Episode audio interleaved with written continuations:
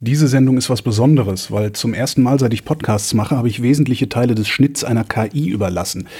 Und auch wenn ich Calls to Action ganz, ganz fürchterlich finde, würde ich mich freuen, wenn der eine oder die andere von euch mal in den Kommentaren auf rind.de schreiben würde, wie ihr das Ergebnis findet.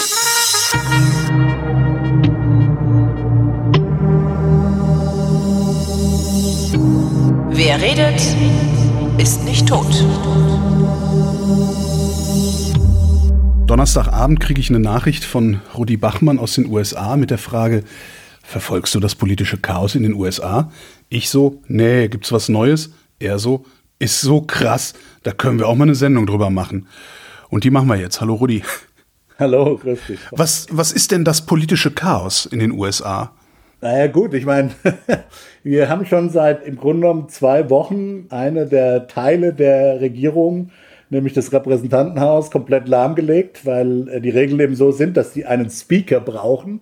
Also das ist so, so ähnlich wie der Bundestagspräsident, aber eine, eine deutlich weniger zeremonielle, sondern wichtige Rolle im Gesetzgebungsprozess. Und äh, wir in den USA können seit äh, ja, zwei Wochen keine Gesetze mehr verabschieden, äh, gar nichts mehr machen im Grunde genommen. Warum braucht es denn diesen Speaker, um Gesetze zu verabschieden? Also die Repräsentanten, das sind doch Abgeordnete, also sie können doch einfach mit Ja, Nein stimmen, wenn sie wollen, oder nicht? Ja, weil die Regeln wohl so sind, also zumindest die Regeln, die sich das Repräsentantenhaus bisher so gegeben hat, dass es eben alles über diesen Speaker läuft, weil in den USA gibt es Ausschüsse, die werden auch äh, wie bei uns erstmal den Ausschüssen dann beraten, ja. Und dann wird innerhalb der Ausschüsse kann entschieden werden, ob das dann äh, ins, ins Plenum geht, würde man bei uns sagen. Ja, auf in, on the floor heißt das Repräsentantenhaus, ja. Also das ist dann also der, das Haus, was man immer auch im Fernsehen sieht und so, wo dann alle Abgeordneten sitzen.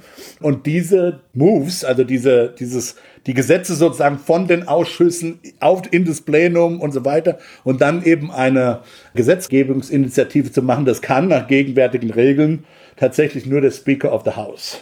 Also jedenfalls sind die, ist, die, ist die gegenwärtige Regellage. Wir haben ja einen sogenannten Speaker pro Temp einen Übergangsspeaker, das hat ja Kevin McCarthy, der letzte Speaker of the House, der vor ungefähr 14 Tagen abgewählt wurde, der hat das auf, das macht man wohl so, auf ein Blatt Papier der Namen ge, ge, gekritzelt.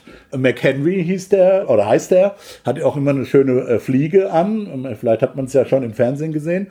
Dessen einzige Funktion ist es im Grunde genommen, Abstimmungen darüber abzuhalten äh, für den neuen Speaker. Das ist das Einzige, was das Repräsentantenhaus machen kann zurzeit. Ja? Und das macht ihr seit zwei Wochen da? Machen wir seit zwei Wochen. Die, die, also so, wobei es noch gar nicht so viele sind, weil die Republikaner, anders als das letzte Mal, als Kevin McCarthy, ja, das war ja auch schon ein Chaos, als an einem Tag 15 Mal gewählt wurde, erst in der 15. Runde, dann am Ende gewählt wurde, machen die jetzt keinen Marathon, sondern die machen jetzt so eine Abstimmung pro Tag. Also noch, noch nicht mal. Wir haben nur zwei Abstimmungen bisher gesehen. Heute Morgen gibt's die dritte. Mhm. Und gestern habe ich dir getextet, weil das Chaos eben war.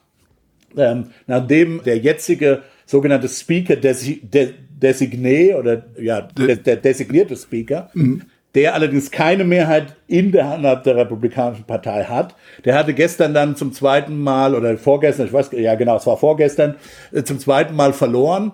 Und, und dann lief es eben darauf hinaus, oh, und noch verloren mit, mit immer größer werdendem Abstand. Also er hat noch mehr aus der eigenen Partei gegen sich gehabt als bei der ersten Abstimmung, die auch schon mit 20 No-Votes, mit 20 Nein-Stimmen verloren hatte. Jetzt dieses Mal waren es 22 Nein-Stimmen.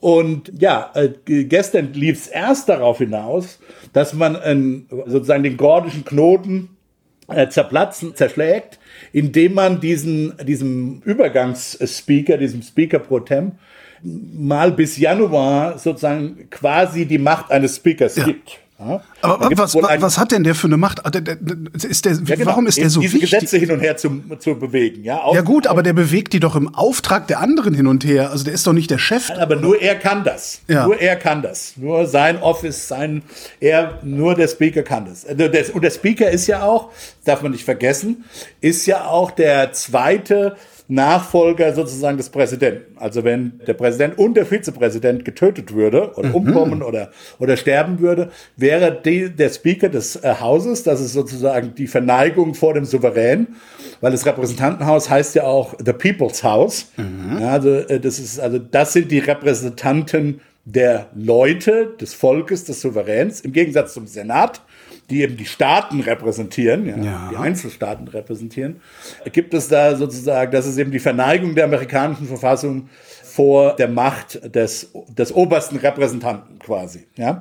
Das ist der Speaker letztlich. Und äh, insofern ist der auch verfassungsrechtlich, hat er eine sehr wichtige Bedeutung in Amerika. Okay. Das ist einerseits diese Nachfolgeregelung beim, Prä beim Präsidenten, die gegeben das Alter von beiden gar nicht mal so unwichtig ist, ehrlich gesagt. Ja. Zwar ist Harris, wäre dann zunächst mal die unmittelbare Nachfolgerin, aber man, man weiß ja nie. Ebenso, also jedenfalls, das ist die eine Regelung und oder die eine Funktion des Speakers of, äh, des Repräsentantenha- Repräsentantenhauses. Und die zweite ist eben, dass eben nur durch sein Amt das Haus überhaupt funktionsfähig ist, weil sozusagen die die die die legale das legale Narrativ ich bin kein amerikanischer Verfassungsrechtler, aber wenn ich es richtig verstehe, ist das legale Narrativ eben ist, dass das Haus nur sozusagen funktionsfähig ist, wenn es diesen obersten Speaker eben gibt. Ja. Wa warum tut das Repräsentantenhaus sich dies, das an? Also, weil es gab ja diesen Speaker McCarthy.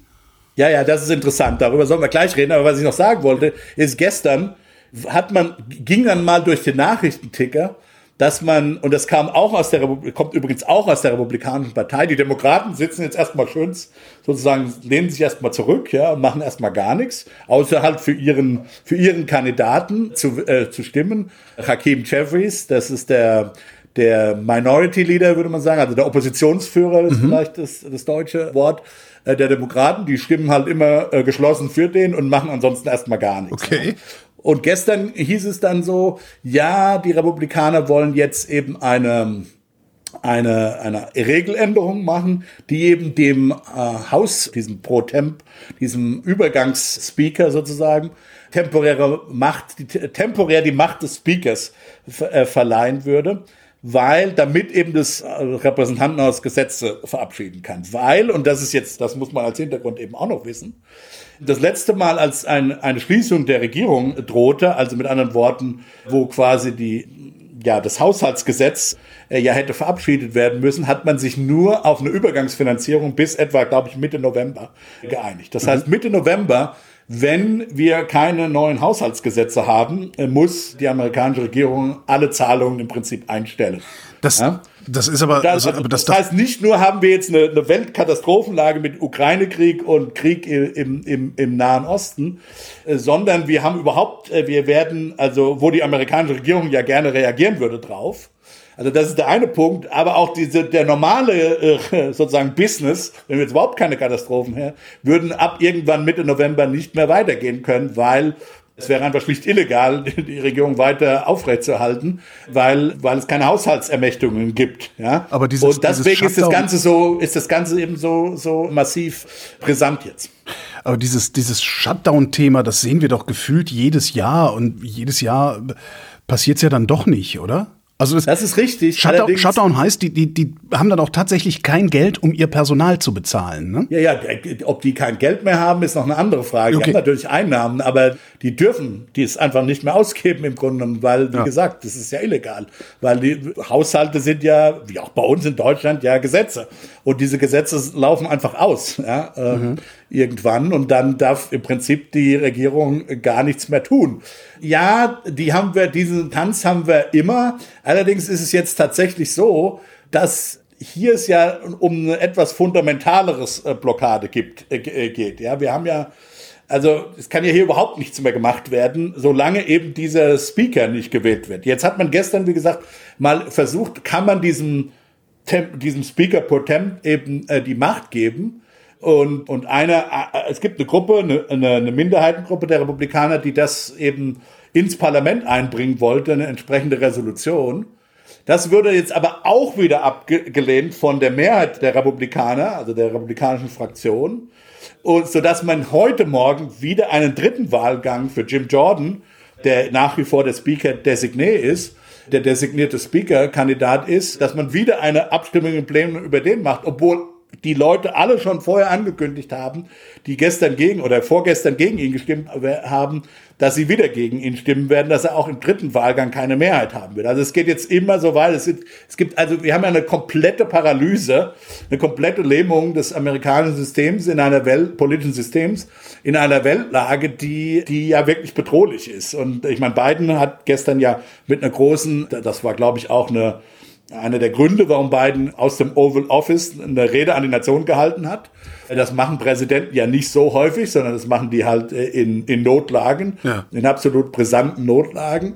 Äh, Biden hat es auch ganz gut gemacht, in, in, in seinem typischen Biden kind of way, ja, so ein bisschen schludrig gesprochen und so. Man merkt, dass er alt ist, aber er hat halt versucht, er will er will 100 Milliarden äh, Dollar vom Kongress haben, um eben Ukraine Taiwan und vor allen Dingen jetzt auch neuerdings Israel und auch Gaza humanitär jedenfalls helfen zu können. Und wie gesagt, das will er vom Kongress, kriegt er aber nicht, solange wir keinen Speaker haben. Und das ist jetzt, und ich sehe halt auch, man sieht halt überhaupt keinen, keinen Ausweg, weil es gibt halt so eine, Min es gibt eine kleine Minderheit von, na, sagen wir mal, Institutionalisten und traditionellen Republikanern, mhm. ja, so mit Romney-Typen, ums, ums vielleicht, mit Romney erinnern sich die deutschen Hörer vielleicht noch, ja, so, die konservativ sind, die jetzt vielleicht auch von deutscher Seite her durchaus zu konservativ vielleicht sogar sind für den, für, sagen wir, für den mittleren deutschen äh, mhm. politischen Geschmack, dass die aber letztlich Institutionalisten sind. Mit anderen Worten, das sind Leute, die wollen, dass es funktioniert am Ende des Tages, die bereit sind, Kompromisse zu machen und die den Laden nicht in die Luft jagen wollen. Ja?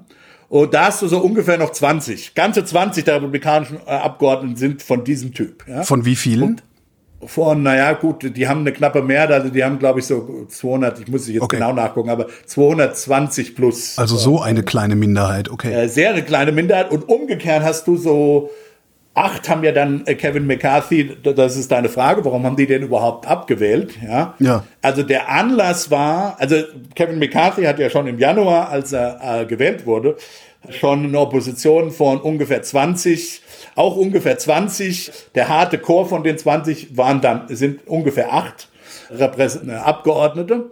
Und die haben damals ausgehandelt, dass jeder einzelne von denen oder überhaupt jeder einzelne Abgeordnete sozusagen eine Abstimmung erzwingen darf über die Zukunft des Speakers of the House. Früher, das, das ist eine neue Regelung, die sie erst im Januar eingeführt haben und die Kevin McCarthy denen geben musste, um überhaupt von denen am Ende nach 15 Wahlgängen gewählt zu werden. Also das ist sozusagen der, die Ursünde. Kevin McCarthy hat damals, weil er unbedingt eben, ja, also den Hammer wollte, die, also die, das sozusagen die, das Insignum eines Speakers ist dieser mhm. große Holzhammer, ja. ja. Man nennt ihn den Gavel.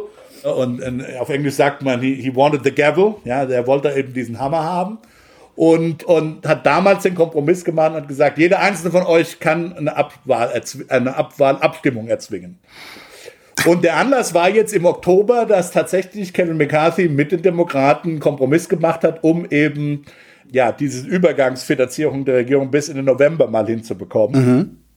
Und dann hat insbesondere ein Abgeordneter, Matt Gates, in Amerika nennt man ihn den Freddy Matt, Freddy Matt, weil er eben so ein, so ein junger, manche würden sagen, vielleicht sogar ganz gut aussehender Abgeordneter ist, der aber, ja, der hat alle möglichen Koksgeschichten, hat ihm schon nachgesicht, Frauengeschichten und so weiter. Also der sehr, ein sehr, sagen wir mal, Fraternity Lifestyle gepflegt hat, der, wie gesagt, absolut, un, ein, absolut unseriös ist und der hat dann quasi diese acht um sich geschart und hat dann Kevin McCarthy diese Abstimmung erzwungen. Die Demokraten haben Kevin McCarthy nicht geholfen und, und haben also auch gegen ihn gestimmt. Und die Demokraten plus diese acht haben dann ausgereicht, um Kevin McCarthy als Speaker abzuwählen. Also wir haben jetzt eine Situation, man kann es in Deutschland vergleichen so mit einem destruktiven Misstrauensvotum. Ja, man hat ja eine deutsche ja. Nachkriegsverfassung man kann einen Kanzler nur dann abwählen, wenn man einen neuen Kanzler installiert, im Grunde genommen. Ja. Und genau diese Lektion haben die Amerikaner nicht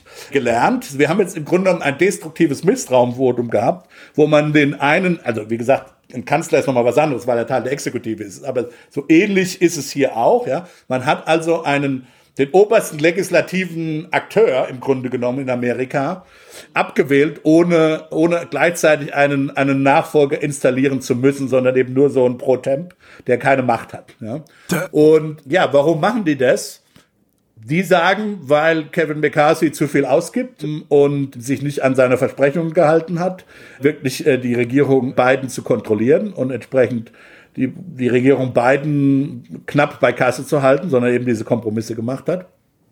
Die meisten politischen Beobachter, und dem würde ich zustimmen, die sagen halt, dass es ein ganz neuer, also sozusagen ein, ein, ein Gegenentwurf, was Politik, was Politikertyp angeht, ist, während eben die, die letzten Institutionalisten gerade am Aussterben, äh, vom Aussterben bedroht sind in der Republikanischen Partei. Im Senat gibt's davon noch mehr, muss man sagen. Der Senat ist ein bisschen royaler, ja, mhm. ein bisschen abgehobener, ein bisschen weniger populistisch, weil die haben ja auch sechs Jahre zum Beispiel, die werden für sechs Jahre gewählt, während die Repräsentanten ja nur für zwei Jahre gewählt werden. Also die, die Senatoren müssen sich nicht ständig dem Volk stellen zum Beispiel. Ja. ja. Übrigens werden Senatoren auch nicht schon immer vom Volk gewählt, sondern früher wurden die ernannt mhm. ja, um die Staatsinteressen zu, also das wäre ungefähr so, wenn wir den Bundesrat, die Bundesratsabgeordneten in Deutschland direkt wählen dürften.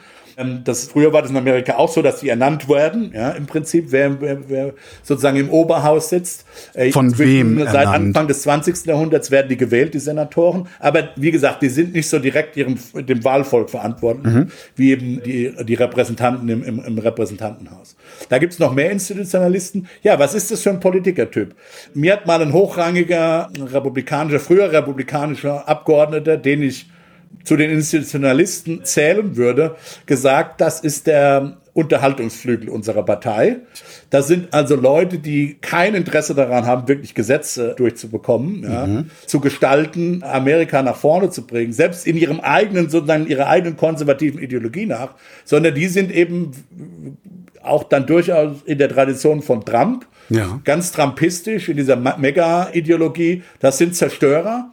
Und am Ende sind es halt auch wie Trump, geht es denen um persönliche Bereicherungen. Und zwar jetzt nicht in dem Sinne, dass sie alle korrupt sind, da gibt es auch möglicherweise Korrupte, oder da sind auch ein paar Korrupte dabei, aber mehr im Sinne von, denen geht es halt darum, am Ende des Tages ja, äh, lukrative Fox News Verträge und solche Sachen zu bekommen. Ja, da, da möglichst, da sozusagen in dieser Mega, in diesem Mega Merchandise Bereich mhm. ähm, gut abzuschneiden. Ja, also die, die Matt Gates ist dieser World dieser Welt. Und Jim Jordan, letzter Punkt, Jim Jordan, der jetzige Kandidat, ist genauso ein Typ. Ja? Also Mitt Romney hat heute, heute oder gestern nochmal getweetet.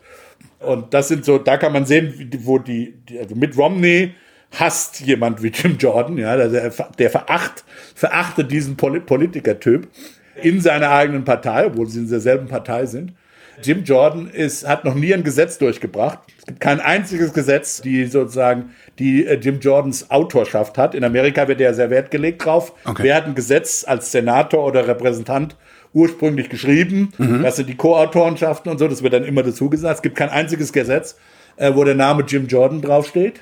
Und, und daran sieht man eigentlich, dass das kein, kein Typ ist, der wirklich sozusagen in die, in die Mechanik und in die, ja, in die, in die, in die, in das Handwerk im Grunde genommen, das gesetzgeberische Handwerk sich einarbeiten will, sondern es geht um TV-Auftritte, um, um Trump zu gefallen, um Lob von Trump zu bekommen, bejubelt zu werden von der republikanischen Megabasis und so weiter und so fort. Und das sind halt keine seriösen Leute. Und deshalb ist es vermutlich auch so, warum Jim Jordan wieder antritt zum dritten und vielleicht auch vermutlich zum vierten und fünften Wahlgang, obwohl er, wie gesagt, bisher die Opposition innerhalb der Partei gesagt hat, no way, José, wir werden dich nicht wählen. Ihm ist es letztlich egal. Er will gar nicht, dass es am Ende dazu kommt, dass das Repräsentantenhaus wieder aufgemacht wird und vernünftige Gesetze gemacht werden. Warum sperren die Demokraten sich, weil die könnten ja rein theoretisch auch sagen, so es leckt uns am Arsch, wir, wir stimmen jetzt einfach mit den, mit den Republikanern zusammen, damit dieser ganze Krempel vom Tisch ist und wir hier wieder Gesetze erlassen können. Ja, die Frage ist, also was sie hätten vielleicht im Nachhinein tun sollen, sie hätten vermutlich Kevin McCarthy ein Angebot machen müssen und sagen, wir retten dich, wenn du folgende Dinge machst. Mhm. Ja? Ob Kevin McCarthy darauf eingegangen wäre und wie diese Verhandlungen ausgegangen wären. Und da hört man auch unterschiedliche Dinge. Also es gibt Demokraten, die sagen, wir haben es probiert, Kevin McCarthy hat es von vornherein abgebügelt. Ja? weil er dann als Verräter innerhalb der Republikanischen Partei dargestellt würde. Umgekehrt sagen die Republikaner, beschweren sich über die Demokraten, dass es zu diesen Gesprächen nicht gekommen ist. Also da gibt es jetzt das übliche Blame Game. Ja, also jeder sagt über den anderen, dass diese Verhandlungen äh, nicht, nicht stattgefunden haben. Ich weiß es nicht, ich war nicht dabei. Du hast völlig recht. Ich, ich vermute auch, dass gerade in dieser Weltlage, ja, also gerade in dieser Weltlage, hätte man, hätte ich erwartet von den Demokraten, dass es zumindest ein sichtbarer Zeichen, sichtbare Offerten gegenüber Kevin McCarthy mhm. gegeben hat und wo klar gemacht worden ist, okay, wir, wir sind nicht deine Freunde, aber die, die Weltlage ist so, dass wir hier, dass wir uns nicht leisten können, dass Amerika politisch komplett paralysiert ist. Und wa was sozusagen, wo können wir zusammenkommen, damit wir äh, jedenfalls diesen Angriff gegen dich aus deiner eigenen Partei erstmal gemeinsam abschmettern äh, können. Das ist nicht passiert. Das ist jetzt auch sozusagen Wasser den Rhein runter. Das ist vorbei. Wir haben jetzt dieses destruktive Misstrauensvotum. Und jetzt ist es unklar, was natürlich, was man die Demokraten versuchen könnten, ist zu sagen, welcher republikanische Speaker oder welchen republikanischen Speaker können wir wählen, damit wir mal weiterkommen und der dann halt vielleicht mit der Mehrheit von Demokraten sogar gewählt würde. Die Frage ist halt, ob es solch einen republikanischen Speaker-Kandidaten geben würde, weil das im Grunde genommen für diesen republikanischen Speaker-Kandidaten, der darf keine politischen Ambitionen mehr haben, ne? weil das wäre Selbstmord für, für dessen politische Karriere, weil Trump würde den sofort niedermachen. Ähm, ähm, und ich meine, wir, wir, das ist ja, das geht ja sogar noch weiter. Also wir haben wir haben ja Morddrohungen aus, dem, aus der Mega-Welt von gegenüber den Abgeordneten und deren Angehörigen, die, die 20 bzw. 22, die bisher gegen Jim Jordan äh, gestimmt haben. Wir haben aus Fox News massive Druckkampagnen, also wo die Redaktionen von von Shows auf Fox News quasi diese Abgeordneten quasi anrufen, anrufen, anrufen und Stellungnahmen von denen fordern. Mhm. Wir haben sogar einen Abgeordneten, der angeblich sein Wahlkampfbüro verloren hat, weil sein Vermieter, der wohl ein riesiger Trump-Fan ist, glaube ich, Colorado war das ein Abgeordneter, der wurde einfach rausgeschmissen, ja, von seinem Vermieter, weil er gegen Jim Jordan, der übrigens von Trump explizit endorsed wurde. Also Trump hat sich hinter Jim Jordan gestellt. Also wir haben, wir haben ja massive Drohungen. Jim Jordan hat sich persönlich zwar, muss man sagen, äh, distanziert von diesem Druck. Ob das glaubwürdig ist, ist eher unklar, weil er, weil er früher durchaus solche Drücke auch aufgebaut hat und gegen, gegen Kollegen, ja, also geschossen hat. Er hat sich jetzt, weil er eben die Stimmen brauchte, eher zurückgehalten, versucht Feuer rauszunehmen, muss man auch sagen. Aber glaubwürdig, für glaubwürdig halte ich das nicht. Ich vermute, dass auch er letztlich hinter der zumindest diese Druckkampagnen, sagen wir mal, billigend in Kauf nimmt, wenn nicht sogar im Hintergrund am Ende dahinter steht. Das ist Spekulation, das kann man nicht wissen. Also wir, wir haben ja so eine Lage. Das heißt, wer würde, welcher Republikaner würde sich sozusagen dieser Gefahr aussetzen? Es müsste jemand sein, und der Witz ist übrigens, dass der Speaker of the House der muss kein Mitglied des Hauses sein, der muss kein Abgeordneter sein. Ja, das hatte ich schon mal gelesen. Darum hat Trump sich auf einmal ins Spiel Trump, gebracht. Trump hat sich ins Spiel gebracht, wobei da vermutlich tatsächlich sogar eine rechtliche Regelung dagegen spricht, weil der, der Speaker of the House darf nicht, jetzt weiß ich nicht, darf nicht angeklagt sein oder darf nicht verurteilt sein. okay, also, also da, da, da müssen, müssen wir jetzt nochmal genau nachgucken oder da müssen wir genau nochmal in die, in, die, in die Regelung reingucken, was da genau auch in der Verfassung bzw. in den Hausregeln steht. Also das ist für Trump vielleicht sogar auch rechtlich gar nicht möglich. Übrigens, ich finde auch durchaus interessant, also jetzt kann man sagen, auch diese, diese Idee, die, dem Pro-Temp-Speaker mal temporäre Macht zu geben, interessanterweise es kommt das vor, allen Dingen von den Institutionalisten, weil die eben sagen, wir müssen jetzt mal, wir müssen einfach weiterkommen, wir müssen Gesetze verabschieden, ja. weil eben, wie gesagt, die, die, diese Deadline auch im, im November droht. Auf der anderen Seite sehe ich schon auch die Bauchschmerzen, auch die rechtlichen. Ich bin gar, wie gesagt, kein Verfassungsrechtler, aber ich habe mir das überlegt so ein bisschen. Das wäre so, ich glaube, das wäre so, wie wenn man in Deutschland mit einfacher Mehrheit ein Amt kreieren würde, nennen Amt, nennen das Amt den Bundeskasper, ja. ja. Und der Bundeskasper kriegt dann mit einfacher Mehrheit die Aufgabe oder kriegt dann ein Vetorecht gegenüber alles, was die Bundesregierung entscheidet oder so, ja. Also das heißt, du, du machst dann einfach ein Gesetz, das eigentlich Verfassungsrang haben müsste, mhm. dass du aber nicht Verfassungs, dass du aber nicht in die Verfassung schreibst, sondern einfach ein Gesetz draus machst, ja. Und aber im Grunde genommen materiell in die Verfassung gehörte. Ja. Ja. Und das wäre vermutlich in Deutschland verfassungswidrig. Und ich vermute, also ich könnte mir vorstellen, dass es für Amerika genauso gilt, weil du würdest ja quasi dann einem Amt, einem Amt, nämlich diesem Speaker pro Temp, der keinerlei Verfassungsrang hat, würdest du plötzlich äh, Macht geben, die per Gesetz oder per Verfassung und den Regeln des Hauses eigentlich dem Speaker nur zusteht, dem gewählten Speaker. Und Mhm. insofern kann ich schon verstehen, warum man da auch, selbst auch von Institutionalistenperspektive eigentlich Bauchschmerzen haben könnte, das einfach so zu machen. Wobei man umgekehrt, wie gesagt, die Institutionalisten sagen, wir, wir müssen das jetzt einfach machen, diesen Dirty Move, damit wir überhaupt noch vorwärts kommen. Also da gibt's durchaus, wir sind halt auch in, man, man ist da in Bredouillen drin, in dem man eigentlich in ein vernünftiges politisches System sich nie hätte rein manövrieren sollen. Du sagst, du sagst, der Staat, also die Regierung ist handlungsunfähig dann im, im, im ja. Moment und wenn dann der Haushalt ausläuft, erst recht. Das ist aus meiner Perspektive wirkt sich das im Wesentlichen außenpolitisch aus, wenn, wenn die Bundesregierung in den USA handlungsunfähig ist. Was passiert denn auf Ebene der Staaten? Naja, auf Ebene der Staaten passiert erstmal gar nichts. Insofern geht's noch, die, die staatliche Struktur in Amerika würde nicht sofort zusammenbrechen. Das ist die, der Vorteil von einem föderalen Staat. Ja. So ähnlich wie in Deutschland haben unsere, noch, noch mehr als in Deutschland, haben unsere Bundesstaaten schon Macht und Einfluss. Aber alle, alle möglichen Sachen, die dann eben nicht mehr stattfinden. Ja. Also alle Leute, die, die, die Sozialhilfe des Bundes bekommen, würden nicht, nicht mehr ausbezahlt. Ja. Arbeitslosenhilfe, das ist auf Staatsebene, das würde weiterhin äh, gemacht. Das würde weiterlaufen, aber viele dieser, sagen wir mal, viele dieser Staatsauszahlungen, die zwar auf Staatsebene administriert werden, die kommen letztlich aus Bundeskassen. Auch Das ist, wäre dann ein Problem. Ja, und also es ist schon so, dass der, dass viele Zahlungen einfach dann nicht mehr weiterführen und dann halt so, dann eher so kleinere Dinge wie, keine Ahnung, die Nationalparks würden zumachen und so. Gut, das kann man dann vielleicht im Zweifel nochmal verkraften, aber natürlich hängt da, was gerade Sozialhilfe angeht und so weiter, die allgemeine Wohlfahrt, da hängt schon viel am, am, Bund und das würde einfach nicht mehr weiterlaufen. Und dann, dann, wie gesagt, der Grenzschutz im Prinzip, die, der, der Flugverkehr würde dran hängen, ja. Das sind, das sind das FBI, also was würde mit dem FBI passieren im Zweifel, wenn die nicht mehr bezahlt werden könnten, ja. Hören die auf zu arbeiten? Vermutlich erstmal nicht. Die, die kriegen das Geld ja dann typischerweise retroaktiv, aber äh, zurzeit kann keiner sagen, wie lange diese Paralyse geht. Und dann so, und dann selbst mit einem Speaker, Jim Jordan, dem, wie gesagt, ich habe es ja gesagt, der eher aus Unterhaltungsgründen Politiker geworden ist, nicht um eine, sagen wir mal, eine politische Philosophie durchzusetzen. Das ist ja nur der erste Schritt. Danach muss ja dann noch verhandelt werden und auch diese Verhandlungen mit einer geteilten Regierung, denn Biden wird ja nicht irgendwas unterschreiben, was die dem einfach vorsetzen. Dann kommt noch der Senat hinzu, der auch demokratische Mehrheit hat. Also es müsste ja dann um, man braucht ja dann auch einen Institutionalist, der auch verhandeln kann, ja, Ja. und verhandeln will. Und, äh, und auch da ist völlig unklar, wie ein Speaker Jim Jordan dann äh, reagieren würde. Vielleicht aber noch ein Gedanke, weil wir das noch nicht fertig gemacht haben.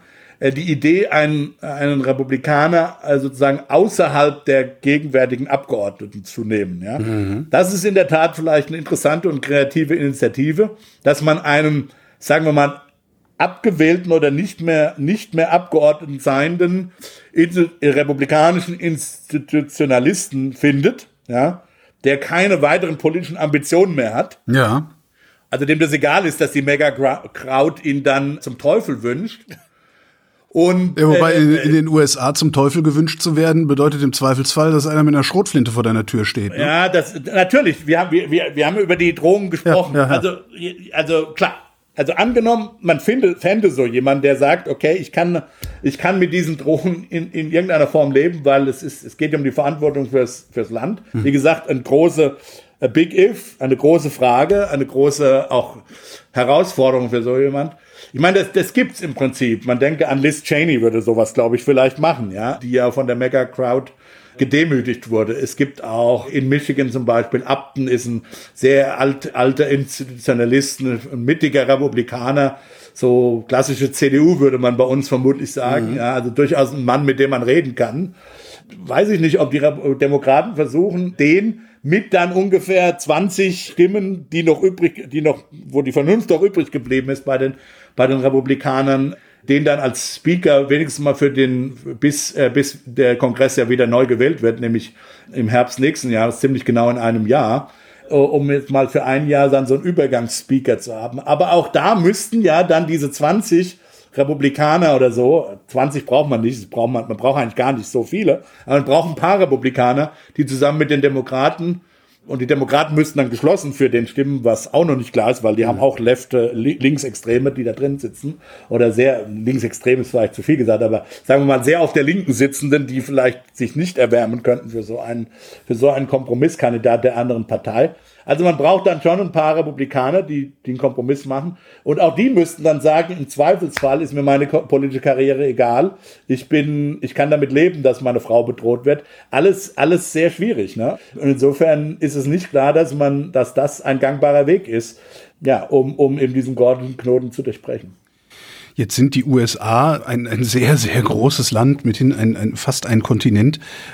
Trotzdem, die, was ist mit den Amerikanern los, dass die solche Entertainment-Politiker dulden? Und zwar auch vor allen Dingen in dieser Zahl. Also den einen oder anderen Schwachsinnigen findest du ja in jedem Parlament.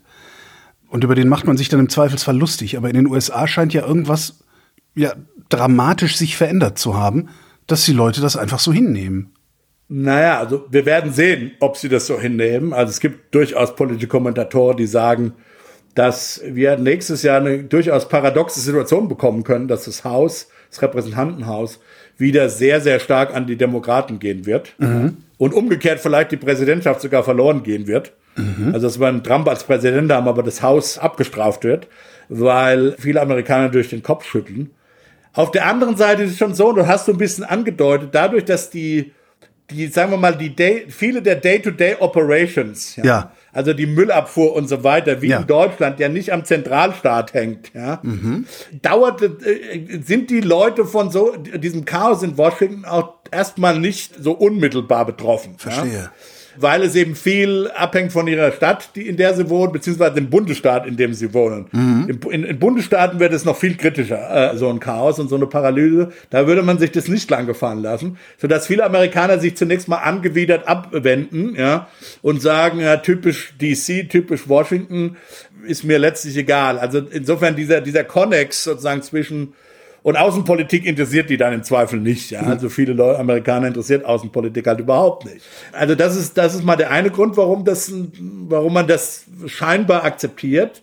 Wobei, wie gesagt, wenn man mit den meisten Leuten redet, dann finden die, auch die das nicht äh, sehr angenehm und äh, sehr peinlich. Und wie gesagt, im, im, im, im Repräsentantenhaus ist die Messe noch nicht gelesen. Da müssen wir die nächsten Wahlen abwarten und dann warten wir mal ab, wie die ausgehen. Also da kann es durchaus sein, dass die Republikaner da ihr, ihr, ihr, ihr Waterloo erleben. Mal, mal gucken. Also es ist einfach, das ist einfach noch, das ist noch offen. Und dann muss man sich halt klar machen, es sind halt ja nicht die, das ist eine sehr große Minderheit, aber es ist nicht die Mehrheit der Amerikaner. Das sind halt, diese Mega-Crowd ist die Mehrheit von ungefähr 30 Prozent. Es gibt ungefähr 30 Prozent äh, der Bevölkerung, mhm. Äh, die, sagen wir mal, wirklich absolut, absolute Republikaner sind. Und von denen sind es vielleicht drei Viertel dann.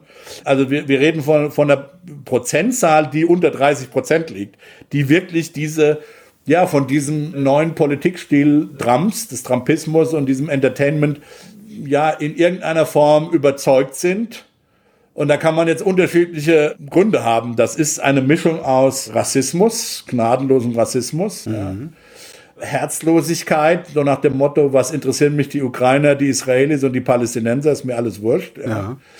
Bis zu, ja, Elite, das Gefühl eben von, dass es nur, dass der Trump, der erst und der Trump und seine Lieutenants wie Jim Jordan die einzigen sind, die, die, dieser Elite da in Washington, die uns die ganze Zeit ausbeuten, mal zeigen. Das ist halt das übliche Gemisch. Ich meine, das haben wir auch in Deutschland, ja. ja. Auch da haben wir durchaus ja, eine nicht geringe Anteil der Bevölkerung, die das über die AfD und zum geringen Grad vielleicht über die Linkspartei, jetzt vielleicht über die neue Wagenknechtliste ja auch, sagen wir mal, denen da in Berlin zeigen will. Und, ja. und in Amerika haben wir ein paar Prozentpunkte mehr von denen. Aber qualitativ unterschiedlich ist das nicht mehr, würde ich sagen, sondern wir haben, ja, wir, es gibt einfach starke Minderheiten. Und jetzt muss man noch dazu sagen, genau, das ist der, sozusagen der, der Missing Link. Anders als in Deutschland, wo wir sehr stark auf proportionale Repräsentation setzen, mhm. sind dann diese am Ende des Tages, wobei das ja nicht mehr für alle Bundesländer gilt. Wir haben ja im Prinzip schon Thüringen, das unregierbar ist, ja. Hm. Wir werden vielleicht nächstes Jahr noch um andere Bundesländer kommen, die unregierbar werden.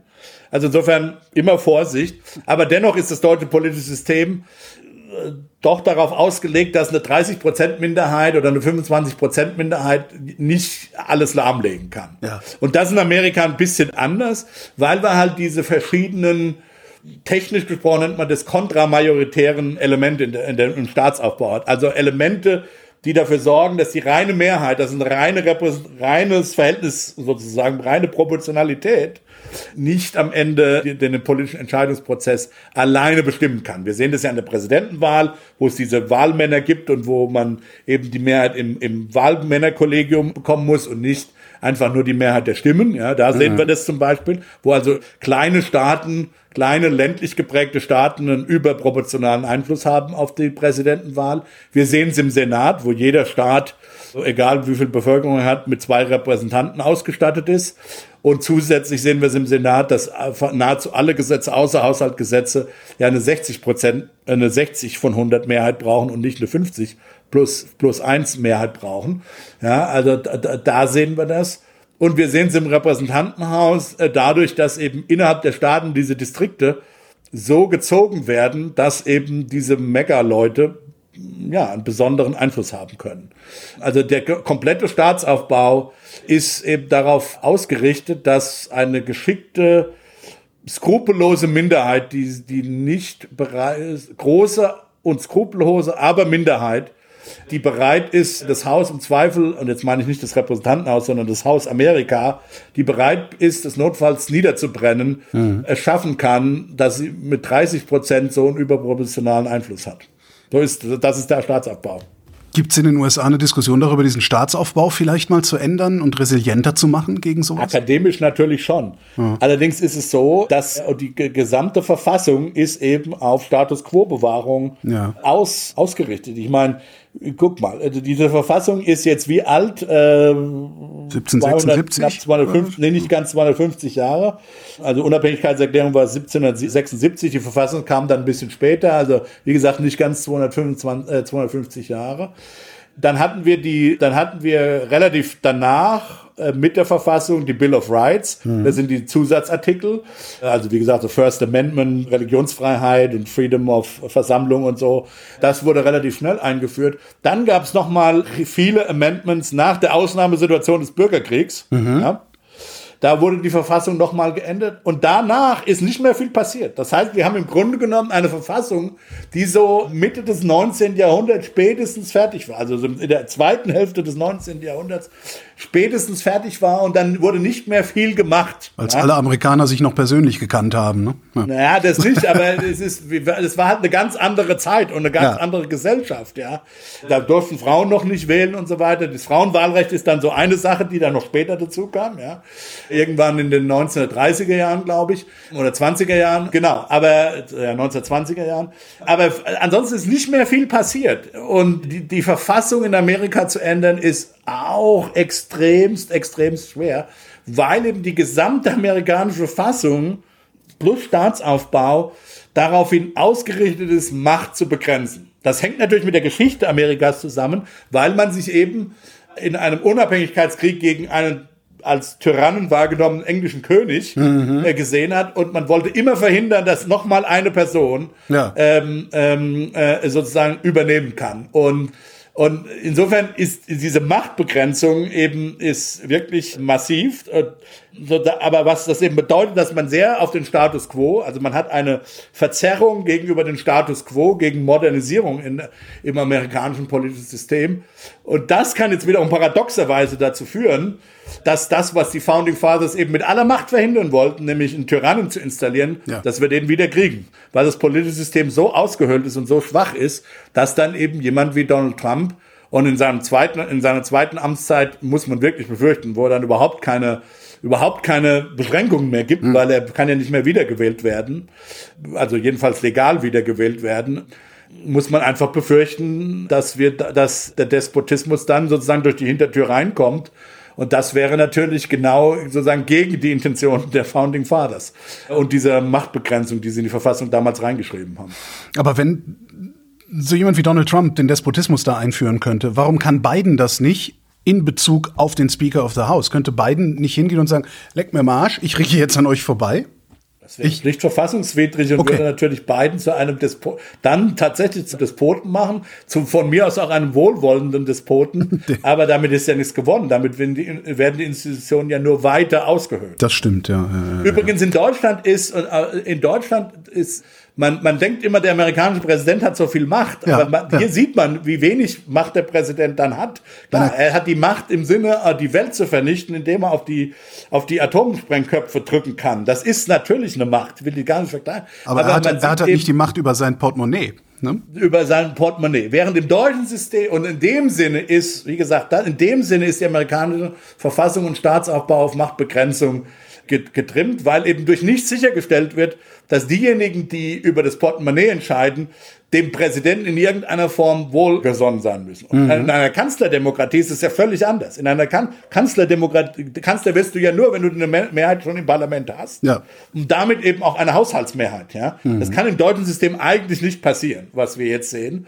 Und in dem Sinne ist das deutsche System viel mehr, trotz, gerade wegen der Erfahrung aus dem Dritten Reich, dann doch letztlich auf Machtermöglichung, natürlich mit den entsprechenden äh, sozusagen Kontrollen im, im, im, im, in der Judikative und so weiter, mhm. vor allen Dingen dann im Verfassungsgericht, aber die Opposition ist relativ machtlos in Deutschland. Ne? Also über den Bundesrat kann noch mitregieren, aber der Merz kann jetzt nicht viel machen. Er kann HB-Männchen machen und ja. durch die Talkshow tingeln und wütend sein, aber viel Macht hat er nicht, äh, solange eben der Kanzler eine Kanzlermehrheit hat.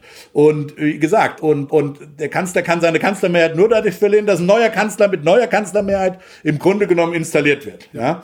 Und ja, das ist in Amerika eben völlig anders. Und insofern haben wir ist der Kanzler im Grunde genommen der mächtigere Politiker, ja. paradoxerweise, als der amerikanische Präsident. Vielleicht sollte man noch sagen, weil, weil, weil ich gesagt habe, alles ist hier so verrückt, was gestern auch noch passiert ist, ja. Gestern ist zum Beispiel passiert, dass, ich weiß nicht, ob die Leute sich noch erinnern, Sidney Powell, äh, ob die Leute sich äh, noch an diesen Namen erinnern, das ist eine etwas verrückte äh, Anwältin, die damals ja für Trump, wie gesagt, diese, diese Wahlfälschungslügen äh, verbreitet hat und alle möglichen Gerichtsverfahren angestrengt hat, um eben nachzuweisen, dass gegen Trump betrogen wurde, die, die sie alle verloren hat. Man nannte sie damals The Kraken, also den Kraken, ja, der, der sozusagen für Trump die Kartoffeln aus dem Feuer holt oder die Kohlen aus dem Feuer, wie auch immer. Die hat jetzt, ist sozusagen geflippt, wie man hier sagt, also hat sich hat umgedreht, hat im Grunde genommen in dem äh, Verfahren in Georgia gegen Trump, ja, wegen Wahlfälschung oder, oder wegen, also wegen Unterminierung von den Wahlen in Georgia, hat sie sich jetzt schuldig bekannt und wird wohl gegen Trump aussagen. Ja, also das ist so, das ist, das ist gestern auch noch passiert. Also wir haben eine Situation, wo ein, die, die, wo die, sagen wir mal, die, die, die, die Schwierigkeiten, die Trump zurzeit mit dem Justizsystem hat, um es mal möglichst neutral zu formulieren. Trump ist in keiner guten Position, was das angeht. Es wird eigentlich immer schlimmer und gleichzeitig wird er immer populärer. Das meinte ich, was gestern auch noch passiert ist. Wird er gleichzeitig populärer. Sein Einfluss auf die Republikanische Partei ist so, dass es eben unmöglich ist, dass eben diese Paralyse weiter aufrechterhalten werden kann. Ja, und gleichzeitig sinkt in Umfragen die, äh, die und man muss sehr vorsichtig sein, mit, muss man eben auch dazu sagen. Aber es ist eben auch so, dass es für mich völlig unerfindlich ist, warum Trump gegenüber Biden, und zwar sowohl bundesweit als auch in wichtigen Swing-Staaten, Staaten, Swing, sogenannten, oder Battleground States, wie man sagt, also den Staaten, es gibt ja nur eine, immer eine Handvoll Staaten, in denen die Präsidentenwahl am Ende entschieden wird, weil weil es eben wie gesagt um die Mehrheit in dem Electoral College geht und nicht um die wer die meisten Stimmen in den USA. Auch in den wichtigen Battleground States führt Trump angeblich, wenn man den Umfragen glauben kann. Und das verstehe ich halt überhaupt nicht. Ja, Biden, Biden hat eine einigermaßen vernünftige Wirtschaftspolitik gemacht. Die, die Arbeitslosigkeit ist gering, die Inflation ist am sinken, ist noch nicht da, wo sie sein soll, aber ist am sinken.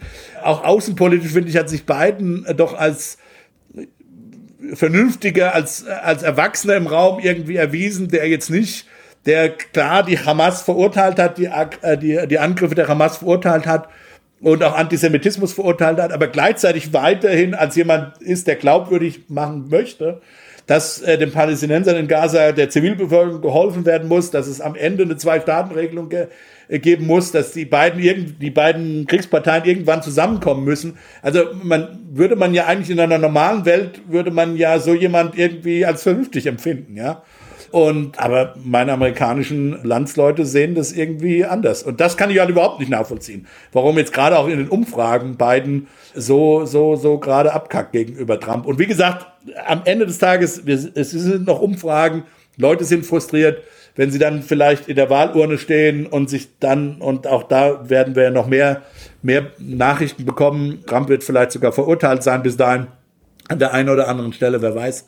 Kann schon sein oder hoffe ich, dass die Leute sich äh, das nochmal genau überlegen. Aber trotzdem, ich, die Umfragewerte und vor allem die Richtung der Umfragen, also dass Biden, dass es Biden immer schlechter geht, das kann ich halt überhaupt nicht nachvollziehen. Und das, das ist halt, warum ich ja auch gestern getextet habe, was hier gerade so verrückt ist. Wenn jetzt das Repräsentantenhaus handlungsunfähig bleibt, wenn es zu diesem berühmten Shutdown kommt, was genau macht denn dann eigentlich Familie Bachmann? Ja, das ist so, also ich, ich glaube, zum Teil ist das noch Uncharted Territory, wie man in Amerika sagt, also un, unbekanntes Land, weil wir hatten das ja noch nicht so, so lange. Also meine Steuerzahlungen, die werden erstmal, die werde ich erstmal nicht, die werde ich weiter liefern müssen, glaube ich. Und wie gesagt, ich bin jetzt, da mir es relativ gut geht, da ich nicht an der Staatsuni bin, auch nicht an der Bundesuni, äh, werde ich mein Gehalt weiter bekommen. Meine Frau ist zwar an der Staatsuni angestellt, aber ist, sie ist eine Angestellte des Staates Michigan, auch das wird weitergehen. Insofern wird uns sich für uns erstmal nichts ändern ja, muss man, muss man so sagen. Ich mache mir halt viel größere Sorgen um die Krisen, Krisenherde der Welt, insbesondere halt dann auch um die weitere Ermutigung der sagen wir mal, der Axis, äh, der Axis of Evil zwischen Peking, äh, Moskau, Teheran, Gaza, Beirut und, und, und, und Damaskus. Da, das sind ja die, das ist, das sind die großen Sorgen, die ich mir mache. Und da mache ich mir sozusagen tatsächlich fast mehr Sorgen um Europa, als jetzt sozusagen um mein eigenes Leben, kleines Leben in, in Michigan. Rüdiger Bachmann, vielen Dank. Tschüss.